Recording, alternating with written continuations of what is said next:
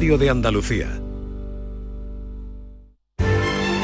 Esta es La mañana de Andalucía con Jesús Vigorra. Canal Sur Radio.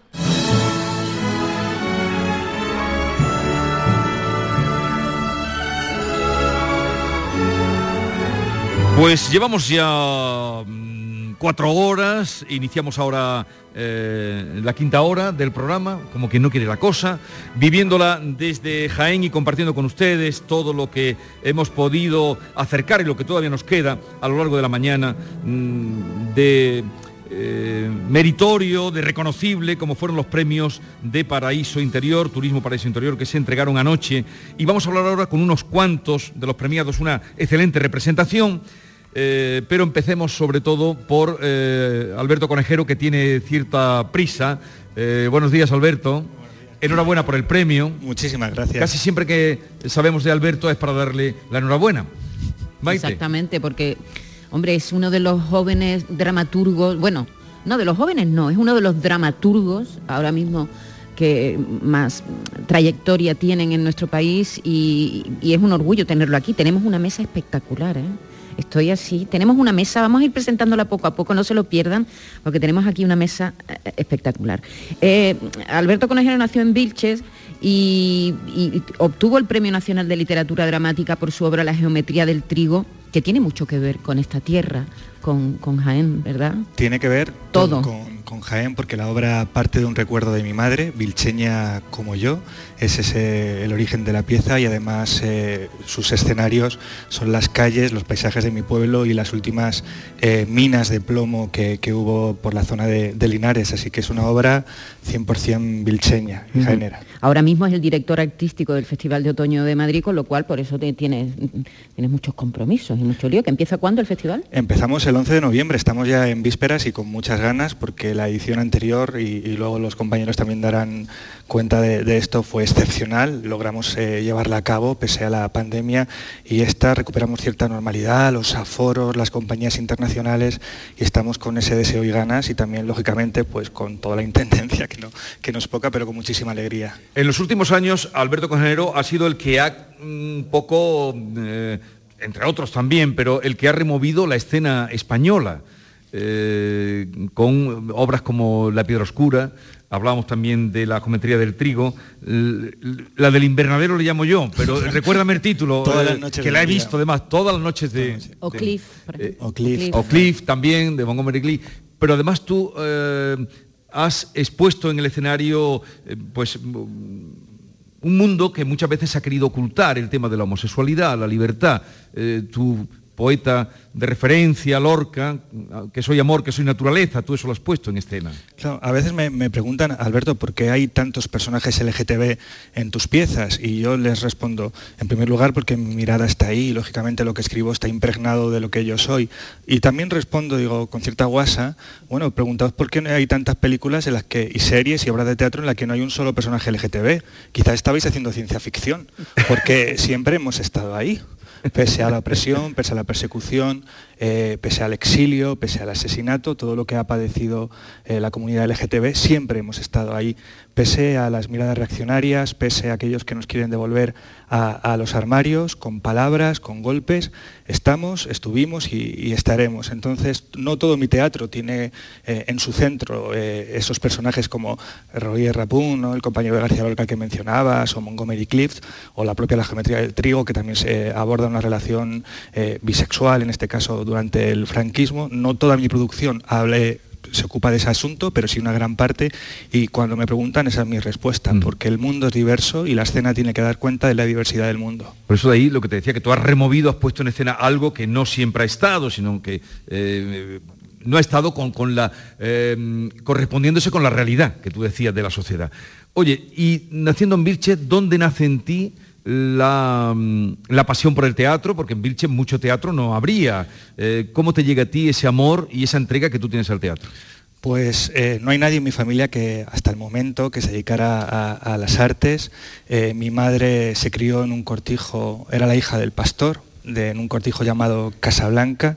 Mi padre era y es electricista, pero yo le debo a ellos, a su generosidad, a su bondad, a su empeño, a su ejemplo de salir adelante en años muy difíciles y con mucho esfuerzo, mi vocación. Y, también, ¿por qué no?, a mi tierra, a esos paisajes hermosos de la Vega en, Vilches, ese mar de olivos, ese pantano, ese paisaje absolutamente excepcional que te recuerda que, la belleza está muy cerca si se sabe mirar. Y yo creo que le, debo mucho al aire de mi tierra esa vocación. Eh, ¿Recuerdas la primera función de teatro que viste en tu vida? Eh, la primera función que, que, vi, sí, sí. Fue en un festival donde me llevaron con el instituto. Eh, qué suerte la educación pública y qué suerte los profesores y las profesoras que entienden que sus alumnos, más allá de, los libros, necesitan el teatro, necesitan la danza, necesitan la música, necesitan estar juntos y, hacer actividades culturales, que entienden que la formación eh, es transversal y fueron unas vacantes.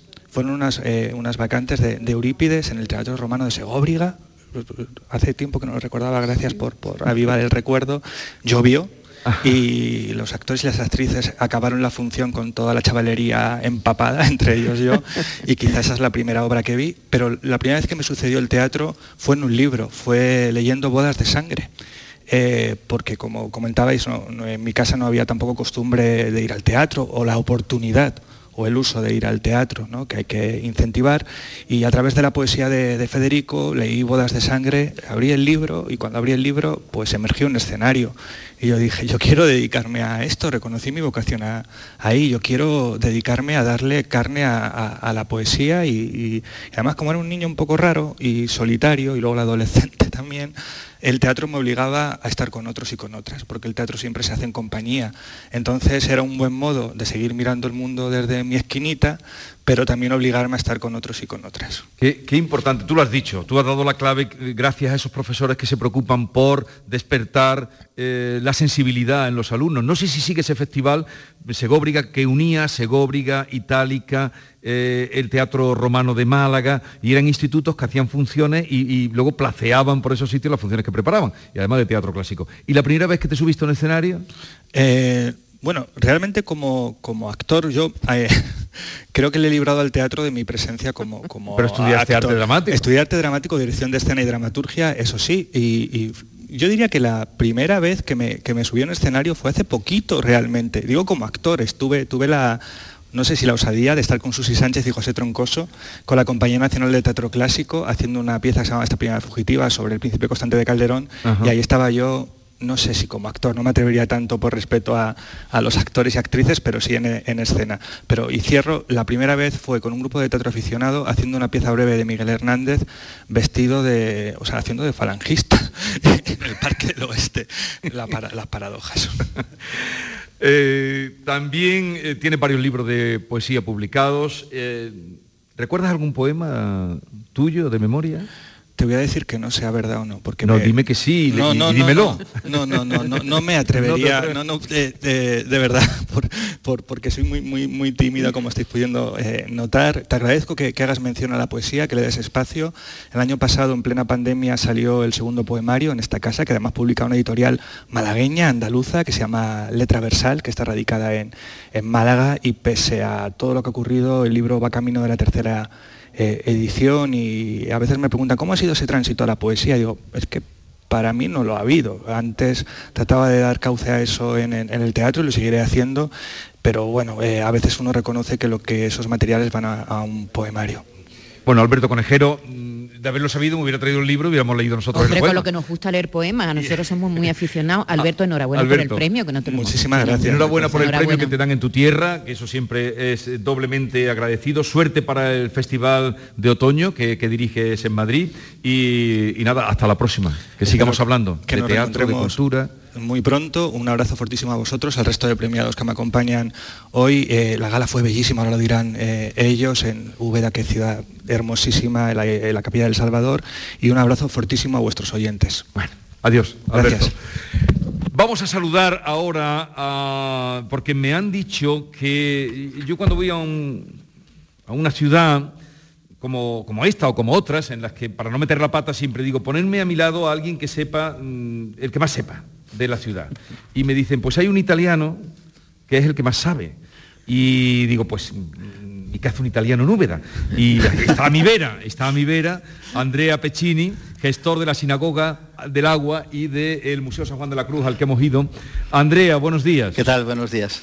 Me han dicho que, ya te digo, siempre quiero ponerme al lado el que más sepa, me dicen, pues Andrea Pecini. Bueno, no sé si soy el que más sabe, desde luego llevo muchos años contándolo, ¿no? Y quizás los que más saben son, son los que me han proporcionado el material para contarlo cómo sé contarlo. Pero bueno, llevo aquí casi 28 años ya en ¿Y cómo llegaste a Úbeda? Uf, pura casualidad. eh, tenía pelo largo, eh, ahora calzamos el mismo estilo.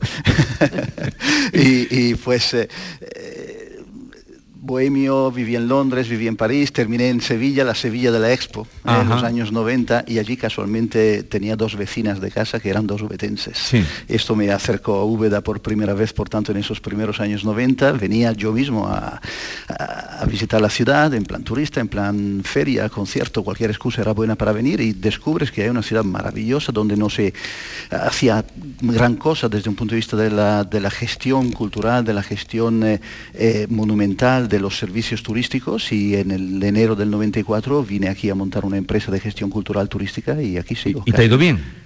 Eh, bueno, si 28 años después sigo aquí, pues es por, por algo será, que ¿no? Pero, sí, sí, no, ahora en serio, pues, pues eh, tenemos una empresa que consolidada, artificis, eh, gestión turística cultural y por tanto ofrecemos diferentes servicios. Hemos diversificado mucho nuestras, nuestras actividades y servicios. Como bien decías en la introducción, gestiono la, la Sinagoga del Agua y la, el Museo de San Juan de la Cruz, entre otras cosas.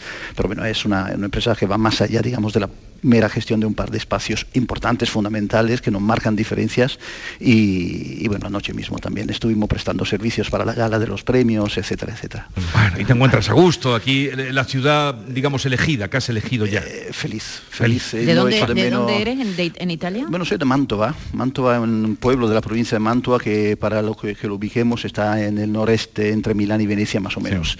Eh, seguro todos os suena Verona, Romeo y Julieta, claro. justo el sur. Eh.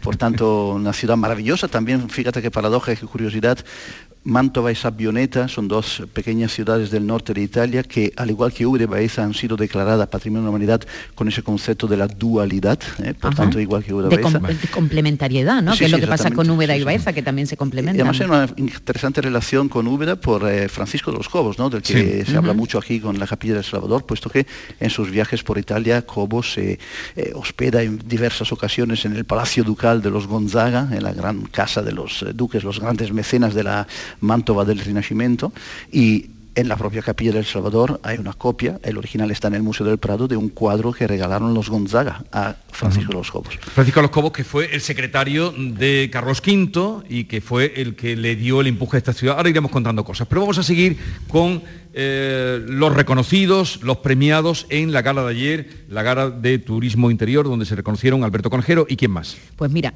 Astro Andalus. Eh, Astro Andalus es una, una empresa que se dedica al astroturismo.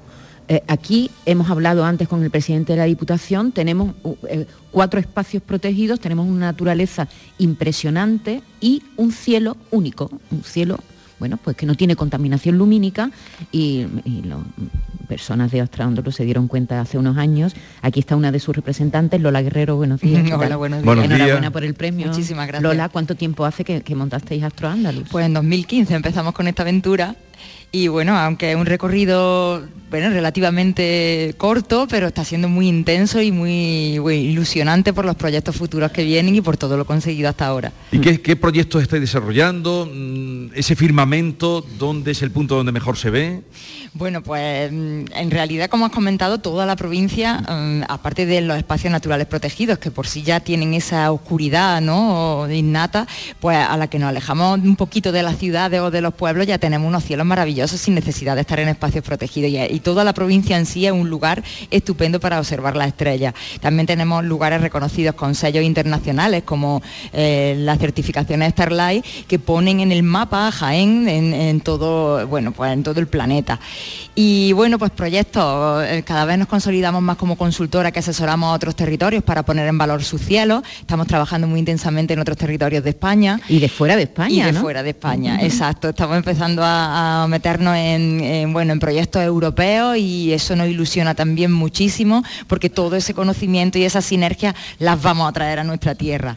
Y bueno, también con nuevas empresas paralelas relacionadas con conocer con planetarios portátiles y en fin, pues esto como que empieza ahora a estar en ebullición y a, crecer cada vez más. Nuestra plantilla está creciendo también últimamente eh, muchísimo y bueno, nos ilusiona crear empleo, fijar población aquí en nuestra tierra y, y estamos muy contentos. A partir de la observación del cielo. Exacto montáis la empresa y todo lo que nos estás contando en un par de minutos. que parece nada, ¿verdad? Pero hacéis observaciones periódicas. Sí, exacto. Tenemos una programación a lo largo del año, principalmente desde primavera a otoño sobre todo, de actividades públicas y privadas para poder mm, con nuestros telescopios mostrar a, la gente, pues bueno, nuestro firmamento. Ahora es un buen momento, ¿no? Exacto, sigue siendo buen momento hasta que ya empieza el tiempo a revolverse un poco más, pero bueno, aquí hasta que empiezan a llegar nubes, ¿no? Por así decirlo, exacto. Pero bueno, siempre hay huecos y la verdad que todo el año es bueno, tenemos esa suerte con este tiempo que tenemos en, Andalucía de poder disfrutarlo todo el año. Pero hemos tenido un verano muy intenso, es decir que durante la pandemia hemos trabajado, incluso crecido como empresa, ya que una actividad que se realiza al aire libre, mm. por las noches se pueden mantener todas las medidas de seguridad y bueno, pues hemos tenido mucha suerte en ese sentido. Astroturismo. Eh, eh, astroturismo. Andrea, eh, los turistas que vienen a Úbeda, antes nos lo decía la alcaldesa, ¿no? Van a Baeza, vienen a Úbeda, duermen en Baeza o, vienen aquí, o al revés, ¿no? Se complementa. Eh, eh, este es otro tipo de turismo también que viene buscando otras cosas, no solo los monumentos ¿no? y, la, y, las obras de arte. Sin duda, eh, ¿Qué tipo de turista viene a, estas dos ciudades? Bueno, evidentemente las dos ciudades brillan por su monumentalidad, por su patrimonio, por tanto es digamos, el elemento gancho que motiva en primer lugar la llegada de nuestros visitantes a Úbeda Baeza, el patrimonio y además todo aquello que digamos que se ha ido abriendo también en estos años. Os decía, pues llevo aquí veintitantos años, cuando llegué prácticamente no se visitaba nada por dentro. Ahora se ha abierto una cantidad Solo la fachada, Exactamente, era un turismo de fachada, no, se entraba, ¿no? Eh, había un par de espacios, entre ellos el Museo de San Juan de la Cruz, que es histórico, eh, desde el final de los 70, el arqueológico, con sus limitaciones y poco más. Ahora tienes el problema de, eh, bendito problema, de elegir y de tener tiempo suficiente para verlo todo tan solo en el espacio patrimonial de Úbeda y Baeza. Si a eso le añades, evidentemente, otros elementos, como puede ser complementario, aunque no me gusta nunca llamar esa oferta complementaria, porque digo siempre es el motivo por el que alguien viene. Por tanto, complementario, ya veré dónde duermo, ya veré dónde como, pero lo que realmente te motiva a desplazarte, a hacer miles de kilómetros y gastarte miles de euros son las actividades. ¿eh? Por tanto, complemento es lo otro quizás. ¿eh? Bueno, bueno, ese es otro tema. Eh, otro tema vamos a introducir, astroturismo, monumental, esa, esa, mm, esa percepción o esa mm, reflexión que haces, Andrea, de estaba todo cerrado. Es verdad, yo la primera vez que vine a, a Úbeda, poco estaba abierto. La monumentalidad y poco estaba abierto. Eh, este fue uno de los primeros, este, este espacio en el que estamos, el Hospital de Santiago, con el Festival de Música, primero el de Música Clásica y el Festival de Música Antigua de Úbeda y Baeza, que ha tenido muchos reconocimientos, que tiene una larga trayectoria y su director Javier Marín López está con nosotros también en esta mesa. Javier, buenos días. ¿Qué tal? Buenos días. Y también premiado y reconocido en la noche de ayer en la entrega de los premios eh, Jaén Paraíso Interior. Pues efectivamente, un motivo de orgullo inmenso y de alegría para los que estamos en el equipo y para bueno, toda la gente que está también en la trastienda del festival. ¿no? Yo únicamente soy la cara visible del proyecto. Cuando nació el Festival de Música y luego el de Música Antigua, mm, alguien podría pensar, pero tanta afición hay para, la categoría de las orquestas que han pasado por aquí, de las formaciones que han pasado, de los solistas. Yo creo que se ha hecho con el festival creo que ha sido un fenómeno paralelo. Por un lado, un caldo de cultivo que ya era muy proclive a la actividad musical, mucha eh, presencia con las bandas de música, un conservatorio de grado elemental que después fue grado profesional, eh, ese hito que supuso en el año 89 la creación del Festival Internacional de Música y Danza, Ciudad de Úbeda, y como producto, en principio derivado, pero ella, digamos, es un hijo que ha crecido y tiene vida propia, desde el año 97 el Festival de Úbeda de Baeza, eh, de música antigua, por lo tanto un poco más especializado, pero con la ventaja de estar muy vinculado al paisaje monumental de Úbeda y de Baeza, puesto que el epicentro del festival en su origen y todavía se mantiene en parte de la actualidad es la gran música del siglo de oro español del Renacimiento. Mm, claro, con, este, eh, estos edificios del Renacimiento que estamos, hablábamos antes de esa plaza de Vázquez de Molina, que es un poco el cogollo del Renacimiento europeo. Eh, estáis a punto de empezar. Antes hablábamos del Festival de Otoño de Madrid con Alberto Conejero. Vosotros tenéis, empezáis ya la edición de este año, ¿cuándo? 13 de noviembre, sábado. Y con los aforos ya llenos. Bueno, justo ahora, el próximo lunes, eh, presentamos el festival oficialmente a, los medios, la programación, se abre la venta de entradas y, bueno, eh, el programa de este año será especial, una suerte de mirada retrospectiva a la propia historia del festival y 13 de noviembre inauguramos con ni más ni menos que con la Orquesta Barroca de Sevilla. Que está sonando aquí de fondo. Aquí la tenemos de fondo, la Orquesta Barroca, mira.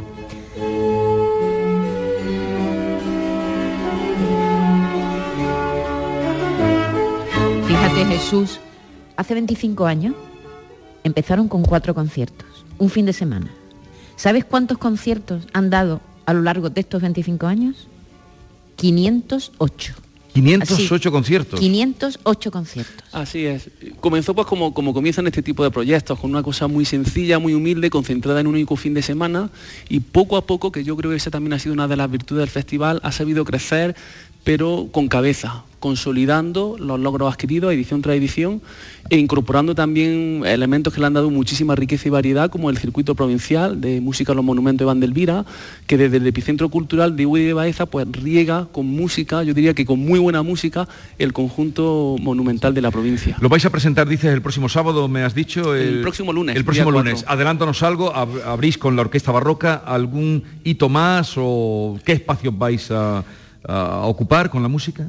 Eh, una de las características del festival es que permite conocer la ciudad a través de la música. Es un festival que aunque tiene sus dos sedes oficiales, una de ellas la que aquí estamos, Hospital de Santiago, la otra en Baeza, la ciudad hermana del Auditorio de San Francisco, por cierto, dos espacios vandelvirianos, son las sedes oficiales donde se presentan las grandes producciones cada año, donde tendremos la Barroca de Sevilla, pero luego el festival se encuentra muy diversificado en lo que es el, tejido monumental de la ciudad, incluso a veces en, lugares inesperados y en palacios escondidos, que también gracias al festival pues incorporan esa, a esa oferta turística. Entonces será un festival con algunas novedades, es el festival más largo de su historia, un mes completo de festival con una concentración en el puente de la Constitución y de la Inmaculada, que ya es conocido en círculos musicales como el puente de la música antigua, porque es cuando recibimos el mayor número de, visitantes, pero luego también con una programación muy interesante y muy desarrollada los fines de semana aledaño a ese gran, gran puente. La, música antigua está viviendo un momento estupendo, ¿no? Cada vez hay más público y además las orquestas tienen una calidad impresionante. Sin duda, eh, la música antigua ya forma parte por derecho propio dentro del panorama concertístico actual, lo cual no era el caso en los años 90 cuando el festival se fundó, y es cierto también en el ecosistema de públicos que asisten a este tipo de, conciertos, hay muchísimo público joven, cada vez se va incorporando también público más mayor, que, bueno, hasta cierto punto pues siente este agotamiento ¿no? con lo que son los repertorios clásicos, con mm. Beethoven, digamos, con la gran tradición canónica, y que encuentra en este repertorio de, músicas escondidas y desconocidas algo muy refrescante que de alguna forma les permite vivir, de otra forma la, experiencia musical. Bueno, nosotros, el, el, público, los premios del público reconocieron al Festival de Música Antigua cuando llevabais no mucho tiempo. Antes que, antes que Jaén Paraíso Interior. Estamos muy orgullosos, estamos muy orgullosos. Eh, eh, ¿Eras tú entonces ya director? Estaba Rodrigo Checa. Estaba Rodrigo, sí, Sí, sí, fue el décimo aniversario con aquella ceremonia famosa en el Villamarta de Jerez, año 2006. Sí, sí, sí, que fue una ceremonia estupenda, espectacular, aquella que hicimos en el Teatro Villamarta. Y ahí reconocimos, o sea que ya apostamos y creíamos en ese festival que ha crecido tanto como para ofrecer 500 conciertos. Bueno, pues vamos a ir mm, ya despidiéndoos. Eh, Tú te quedas, Andrea. perfecto, aquí estoy. Porque quiero que me vayas pensando para quien venga al puente musical, que las entradas cuando las ponéis a la venta, porque este a partir del día 4 también. A partir del día 4 se ponen las entradas a la venta. Quien tenga interés en venir o vaya a venir, que contemple esa posibilidad de aprovechar eh, alguno de los conciertos. Y en vosotros, ¿cómo se ponen en contacto con vosotros, Lola? a través de nuestra web, astroandaluz.com. Eh, repite astroandaluz.com y Andrea Jesús que nos cuente algo de la sinagoga del agua ahora porque estoy deseando ahora ¿eh? nos cuenta la ahora no ahora tiene que hacernos una selección para alguien que vaya a venir a un fin de semana, por ejemplo, ¿por dónde empezarías? Porque hay mucho. Desde luego, desde luego un fin de semana creo que hasta se, va quedando corto, pero podemos hacer un buen recorrido intenso y terminar bien cansado. Intenso, pero tampoco, tampoco tanto. ¿eh? comparada para comer. ¿eh? Tiempo para la cervecita y la tapa también lo Andrea, eh, para porque nos está escuchando mucha gente, mucha gente, en Andalucía y fuera de Andalucía. Para esto, para vivir un poco, enterarse de lo que pasa en estas dos ciudades y de lo que hay, un ¿Cuántos días? Un, par de días, un fin de semana, por ejemplo, diría que son suficientes para llevarse esa grata sensación de descubrir lugares eh, que siguen siendo todavía muy desconocidos. ¿Y eso también para qué? para dejar algo siempre, ¿eh? para que tengas pretextos y excusas para volver, exactamente. Eh, Javier Benín López, suerte en el festival que está a punto de comenzar, ya le daremos cancha aquí también como siempre cuando comience. Gracias por la visita y enhorabuena por el premio. Gracias. Y Lola, igualmente, gracias por eh, acompañarnos esta mañana y enhorabuena por el premio. Lola Guerrero, representante de Astro Andaluz. Gracias. Seguimos.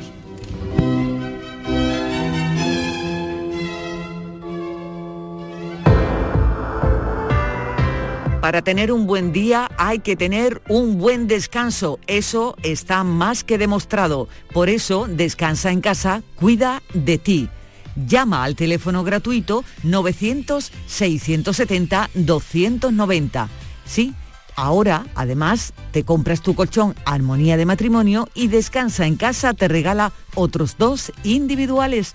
Además, por ser oyente de Canal Sur, te regalan las almohadas de viscoelástica y por si fuera poco, Descansa en casa también te regala un climatizador frío-calor Llama al teléfono gratuito 900-670-290.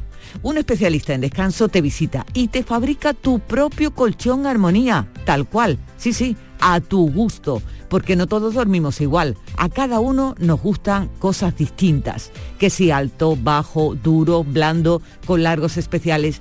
Este es un colchón fabricado en viscoelástica de alta calidad. Es indeformable, con tejido Fresh que garantiza la suavidad y el frescor. Es el mejor colchón del mercado que jamás han fabricado antes. Más de 25 años de experiencia fabricando colchones, naturalmente les avalan. Llama Llama al teléfono gratuito 900-670-290. Es un colchón con lechos independientes para que cada uno lo fabrique a su gusto. Nos dices tu peso, tu actividad diaria, tus horas de sueño, tus posturas favoritas al dormir y un especialista en descanso te fabrica en solo dos días tu colchón hecho a medida, tal como lo escuchas. En solo dos días fabricamos tu colchón personalizado para que quede como un guante, una maravilla. Vamos, que ya no vas a decir nunca más eso de no he pegado un ojo, solo dirás una cosa, la cama me llama. Pues eso, llama al teléfono gratuito 900-670-290. Vamos, llama ya. 900-670-290.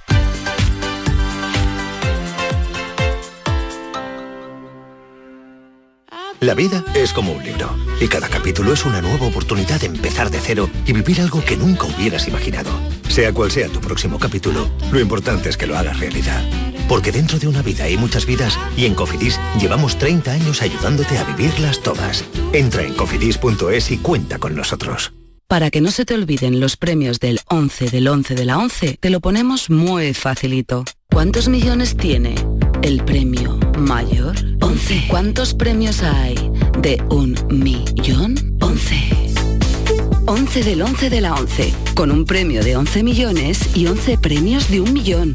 Ya está a la venta el cupón del sorteo 11 del 11 de la 11, el día que recordarás siempre. 11. Juega responsablemente y solo si eres mayor de edad. En cofidis.es puedes solicitar hasta 15.000 euros con un 595 TIN y 611 TAE. 100% online y sin cambiar de banco. Cofidis. Cuenta con nosotros. Escuchas Canal Sur Radio en Sevilla. Un Mercedes-Benz tiene que estar siempre impoluto por eso, y para que puedas reparar cualquier golpe, por pequeño que sea, te ayudamos con hasta 150 euros de descuento sobre la franquicia de tu seguro. Y para que no te quedes sin coche en ningún momento, tendrás a tu disposición un vehículo de sustitución durante ese día totalmente gratis. Concesur y Fervial, tus concesionarios Mercedes-Benz en Sevilla. Aumenta la seguridad de tu hogar con Acorazur y no te la juegues. Con las puertas de Acorazur, líderes del mercado, relajarse y disfrutar de tus vacaciones nunca fue tan sencillo gracias a Acorazur. Encuentra tu puerta Acorazur en Ferretería El Bombín o en acorazur.es. Acorazur, de Grupo Abre Fácil. RAI es información, servicio público, música, la actualidad contada al momento en directo. Lo más importante del deporte y de los equipos andaluces en las diferentes competiciones. La última hora. Y contenidos exclusivos de calidad como flamenco, enología, ciencia, naturaleza, historia, la actualidad cultural de Andalucía, curiosidades y rarezas musicales. Descubre RAI, Radio Andalucía Información. Grupo de emisoras de Canal Sur Radio. La radio de Andalucía.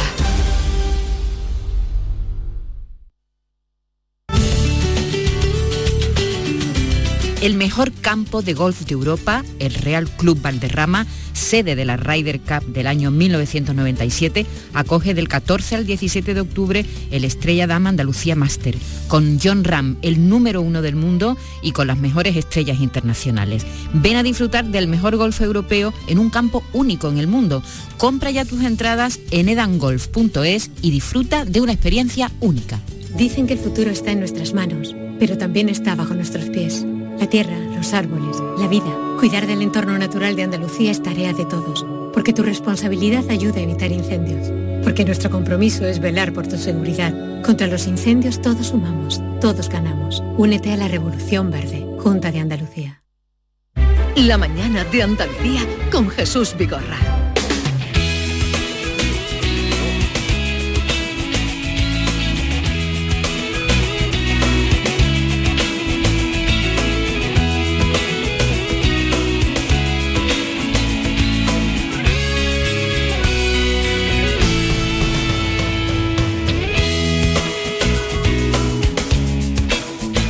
Hoy el programa especial que estamos haciendo desde Úbeda, mm, contentos por lo que estamos conociendo, eh, deseosos por lo que estamos viviendo y deseando revivir y en buena compañía, como todas las personas que estaban por aquí pasando. Eh, me quedaba antes a Andrea Pecini, eh, que se quería y le he dicho, no, quédate aquí, quédate aquí conmigo. y él está encantado. El italiano que vino a ver un fin de semana a la ciudad y, se quedó aquí, lleva 28 años. A ver, eh, ¿dónde vives tú? Yo vivo aquí en el centro histórico de la, ciudad, eh, además en un lugar, admito que privilegiado, asomado al Valle del Guadalquivir. Y bueno, mi paseo a pie, porque tengo la suerte además de poder eh, ir a pie a trabajar, pues es una auténtica gozada. ¿no? Vivo en la zona del barrio de San Lorenzo, por tanto, para ir a trabajar, aparte que lo que primero que veo por delante es el Valle del Guadalquivir con Sierra Mágina. Espera, espérate, espérate ahí, que vamos a ver Sierra Mágina ahora a través de Muñoz Molina oh. en la voz de Fernando Fernán Gómez.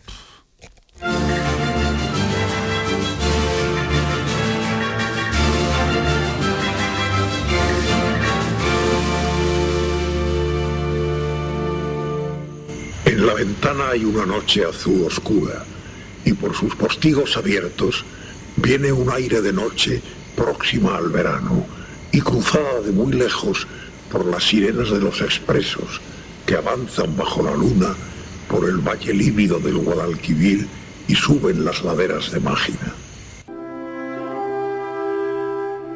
Preparado, ¿eh?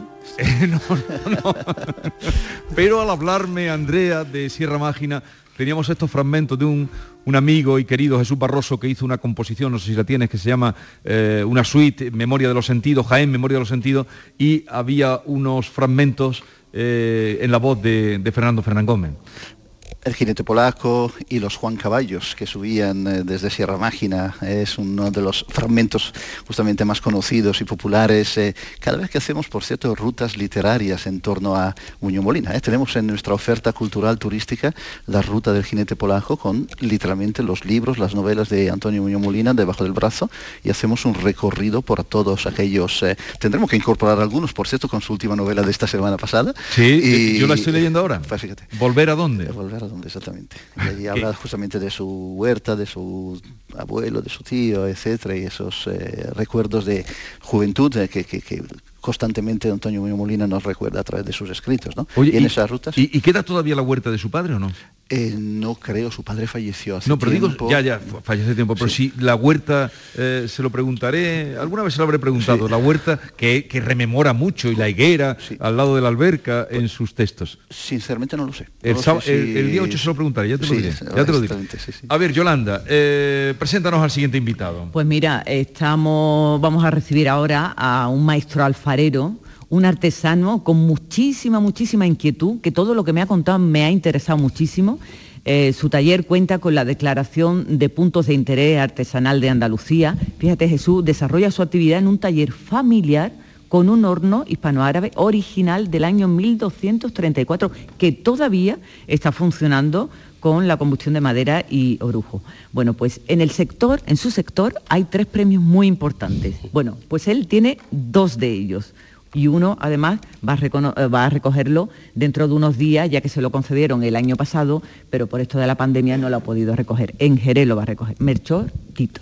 Melchor Tito, buenos días. Buenos días, buenos días. Hemos hablado muchas veces, pero no nos habíamos visto nunca así en, en persona. Hemos hablado muchísimas veces y tengo que confesar que me hace una ilusión tremenda teneros aquí enfrente y teneros en nuestra ciudad, que, que me encanta, de verdad. Hemos hablado muchas veces por tantas cosas, por, por lo que hacéis, por los premios, por eh, de vuestro taller salió, para muchas películas han salido piezas de alfarería. Bueno, mira, en, en, en concreto, bueno, nuestra familia, eh, digamos que estamos, tenemos varios talleres por, por, separado y en concreto en el de mi tío Juan, eh, ellos han hecho bastantes piezas para producciones cinematográficas y, y demás.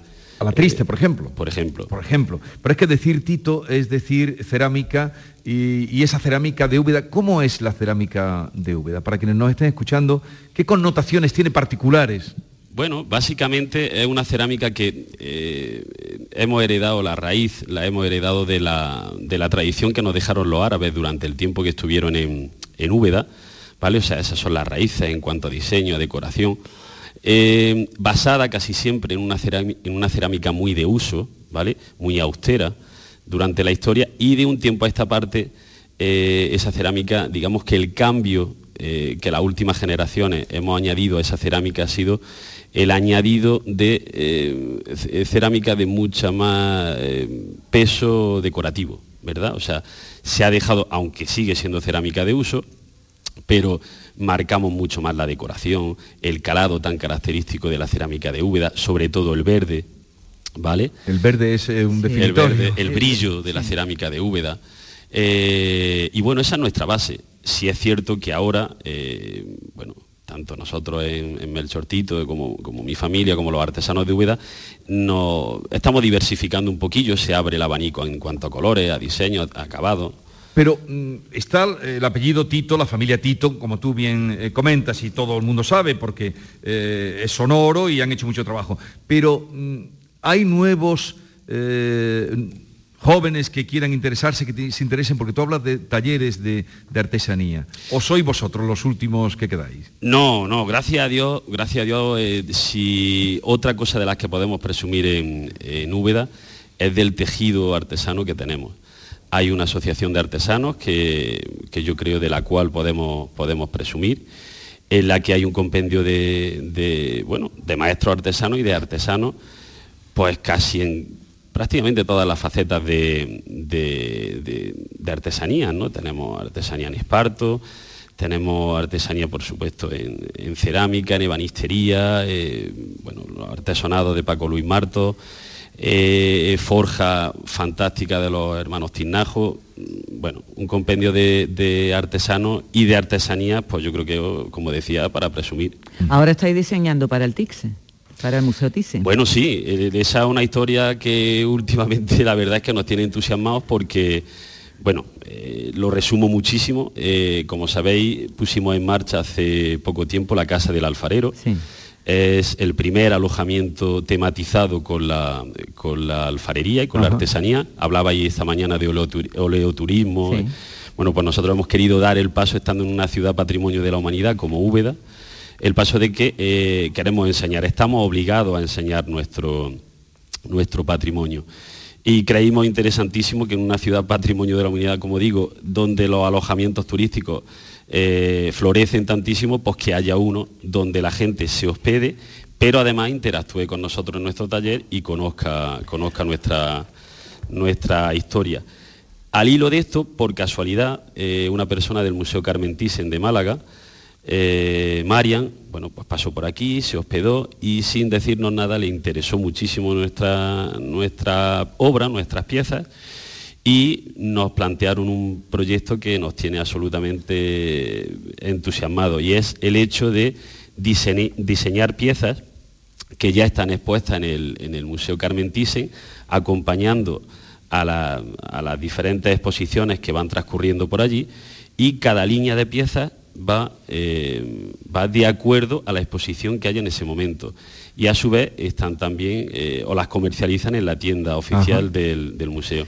Absolutamente entusiasmados porque no es un proyecto puntual, sino que cada línea de producto ya estamos trabajando en la segunda exposición que todavía no está allí. Y es vincular con otras artes eh, también. Exactamente, y, hacernos crecer a nosotros. Y la Casa del Alfarero, para la gente que nos esté escuchando, eh, ¿cuántas habitaciones tenéis? Eh, ¿Tocan el barro cuando vienen o solo os ven a vosotros a hacerlo? Por supuesto, no, no, no, no, para nada. la Casa del Alfarero está, es una casa que está adosada a la muralla de, de Úbeda, en un sitio privilegiado, a las puertas del barrio Alfarero, y fue la residencia de mi abuelo Pablo Tito, el primero de los Titos. Ese fue el primero de los. Ese fue el primero. El que, eh, dio el paso. Monta el primer taller. Exactamente. Ese es el que nos. De ahí sale el germen donde, donde bueno, luego, eh, pues tanto mi padre como mi tío Paco y mi tío Juan eh, continúan con el oficio. en esa casa, esa casa decidimos que bueno, que la alfarería, debíamos de demostrar que la alfarería es mucho más que el antiguo puchero y la antigua cazuela eh, son lavabos, son sanitarios, son accesorios de baño, son encimeras, son muchísimas cosas que decidimos que allí teníamos que explayarnos. Y bueno, eh, estamos, como decía, en una ciudad patrimonio de la humanidad, recibimos a gente que está absolutamente involucrada en el, establecimiento, ah. envuelta en barro, y luego, por supuesto, eh, la visita es obligada, o sea, queremos que estén ligados, no queremos, lo estamos consiguiendo, ya llevamos cuatro años con este proyecto, y bueno, ellos bajan por la alfarería, interactúan, hacen sus piezas, las cocemos, qué bien, Voy a contar otro secreto de Melchor, que aparte de la alfarería, cuando yo escribí el palabra andaluz, Melchor Tito fue el que cuando yo, yo, iba a la búsqueda de palabras, el que me contó cuáles son las palabras más de Úbeda no solo los chíos. ¿Cuál es la palabra más de Úbeda que se te ocurre? Bueno, eh, hay montones de ese VD básico tan, tan nutrido y tan, pero bueno, muchísimas, ¿no? La, alcuza, el chache, ¿no? El, chache es una coletilla que utilizamos. Yo, yo, mi mujer dice que abuso del chache. O sea, me alegro de verte, chache. Eh, chache. Eh, Ea, también se dice mucho. Elea, elea, elea.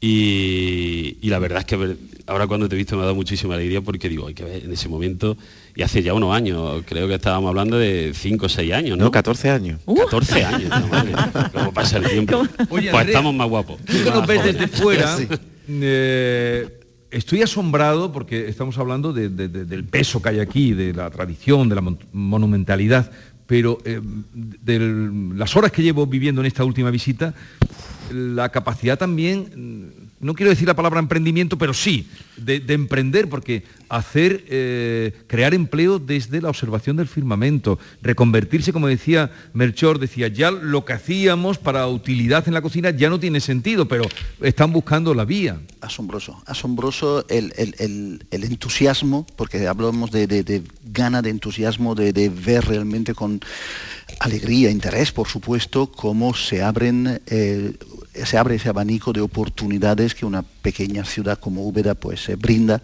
para ayudar justamente a retener jóvenes. Mm, los tengo como un referente, la Asociación de Artesanos, porque son, son la historia de Úbeda, la tradición, la cultura, el respeto hacia lo, ancestral y lo antiguo, pero también con esa capacidad de innovar, de colaborar entre sí, hacen cosas conjuntamente maravillosas, absolutamente maravillosas, mm. y también pues gente como Melchor, como Pablo, como, como los hermanos Blancos, como los Tinajos, es decir, gente de esos 30, 40, 40 y poco años que ya tienen muy claro lo que quieren ser y lo tenían claro hace unos años y detrás vienen sus hijos, tengo, los, tengo todos fichados ¿no? y, veo como nos están garantizando eh, una, por lo menos una siguiente generación de artesanos, eh, artistas, porque ya a veces el tema de artesano, menos mal que se está situando en el lugar que le corresponde, que merece.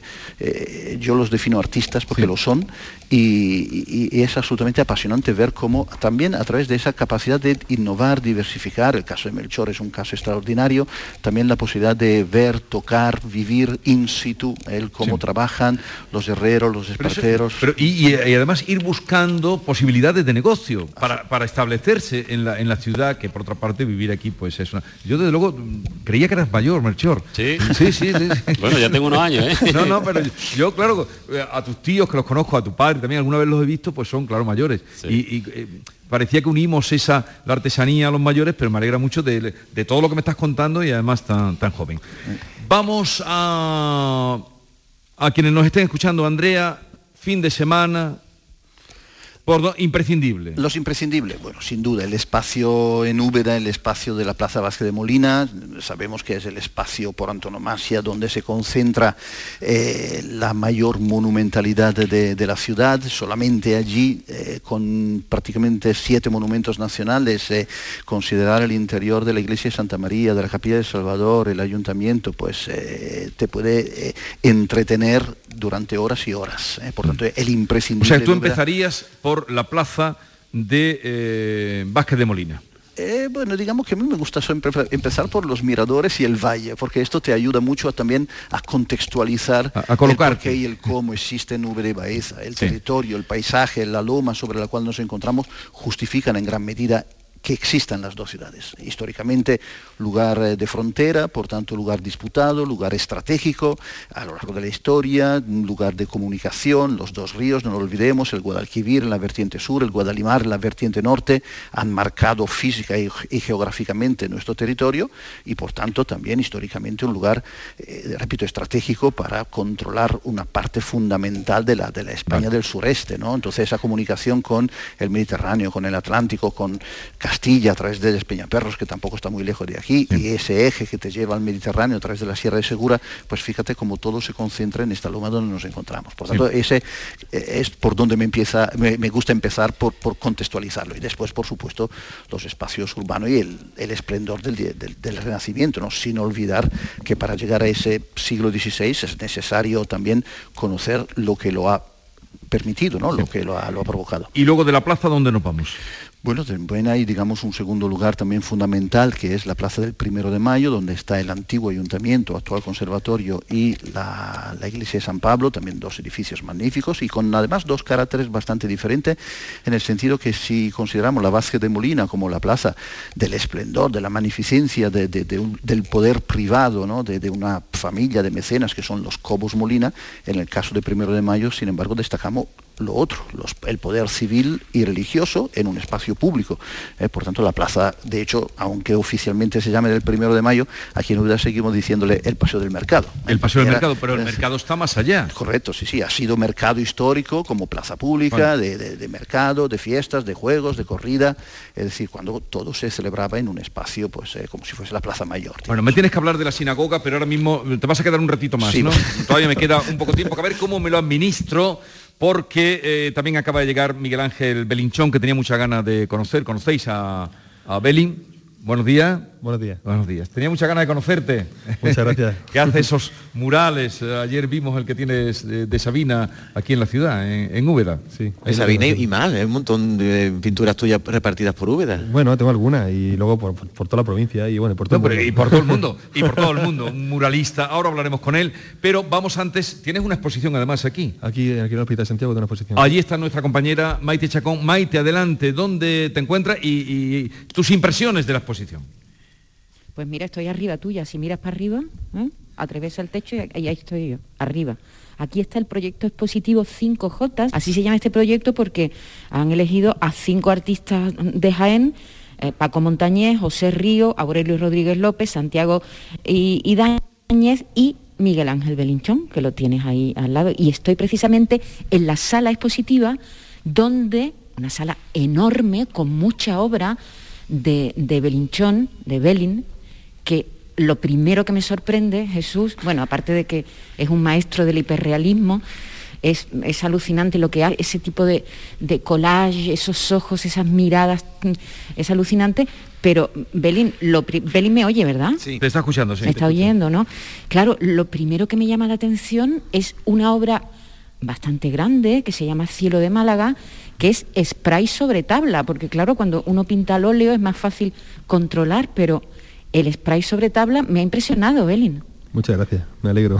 ¿Y ¿Cómo queda y cómo permanece spray sobre tabla? No, es una técnica, a ver, una pintura nueva, pero de mucha resistencia. Piensa que está preparada para, pintar la calle y ese spray lo estoy utilizando sobre una tabla, con lo cual dura cientos de años. Bueno. Eh, y, otra cosa. Tenemos que irnos, Maite, tenemos que irnos. Ahora nos ah, quedamos que Beli se va a quedar un ratito con nosotros. ¿Tú de dónde eres? de, Linares. De Linares. Que está ahí cerca. Te quedas un ratito con nosotros. Vamos a cerrar esta hora con Guadalupe Plata, que además es un grupo que aquí conocéis, ¿no? Muchísimo. y que son buenísimos. Eh, Melchor, gracias por la visita y suerte en la casa del alfarero. Muchísimas gracias. Hasta la próxima. Y bienvenido. Seguimos.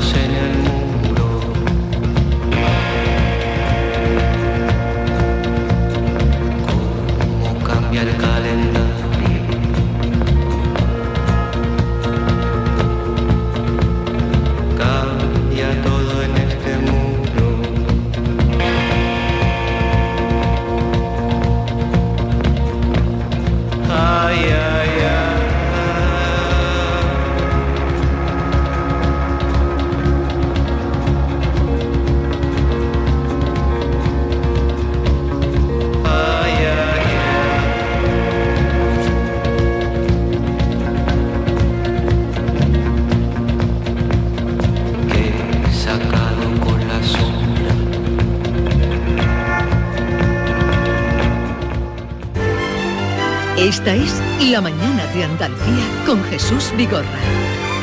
Canal Sur Radio.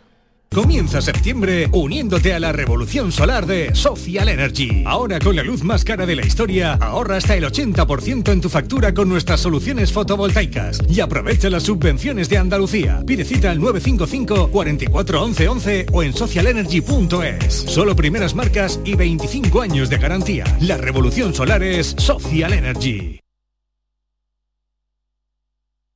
Plaza de Toros de Sevilla. Empresa Pajés. Feria de San Miguel 2021. Hoy jueves 30 de septiembre a las 6 de la tarde, seis toros de hermanos García Jiménez, Olga Jiménez para El Juli, José María Manzanares y Paco Ureña. Venta de entradas en las taquillas oficiales de la empresa, en la Plaza de Toros, Paseo de Colón y en nuestra web lamaestranza.es. Patrocinado por Caja Rural del Sur. ¿Sabías que no tienes por qué convivir con el dolor? La Clínica HLA Santa Isabel te ayuda a aliviar tus molestias con su nueva unidad contra el dolor. Este nuevo servicio ofrece tratamientos para el dolor crónico como hernias discales, dolor lumbaro cervical, cefaleas, trigémino, artrosis y otras patologías. Pide tu cita en la Clínica Santa Isabel al 954-570-004 en Luis Montoto 100. HLA Santa Isabel cuida de ti. ¿Cómo pasa el tiempo? Y no, no es que nos hagamos más viejos, es que nos hacemos más grandes. Habrá que celebrar el nivelazo que tenemos por nuestro segundo cumpleaños, ¿no? Ven, del 25 de septiembre al 2 de octubre y disfruta de nuestra fiesta de inauguración, la noche mágica de los deseos, gincanas llenas de regalos, muchas más fiestas y sorpresas por todo lo alto. Y tan alto, tanto como un cumple nivel lago. Te esperamos. Andalucía a las 2. Las noticias de Sevilla. El repaso a la actualidad de la mañana con toda la información local que te interesa, el avance del deporte y el servicio público. Todo lo que necesitas saber está en Canal Sur Radio, la radio de Andalucía en Sevilla. Un domingo cualquiera, de hace ya unos cuantos años, había solo dos formas de llevar la camiseta. Por dentro del pantalón muy por dentro del pantalón. El fútbol ha cambiado mucho, pero hay algo que no ha cambiado, la emoción de la quiniela. Y además esta jornada te puedes llevar un bote de 2.200.000 euros. 75 años del poder de la quiniela. Loterías te recuerda que juegues con responsabilidad y solo si eres mayor de edad. El resumen de la jornada con la última hora del deporte, la economía y el análisis lo tienes en el Mirador de Andalucía. De lunes a viernes desde las 7 de la tarde con Natalia Barnés. Quédate en Canal Sur Radio, la radio de Andalucía. La mañana de Andalucía con Jesús Vigorra.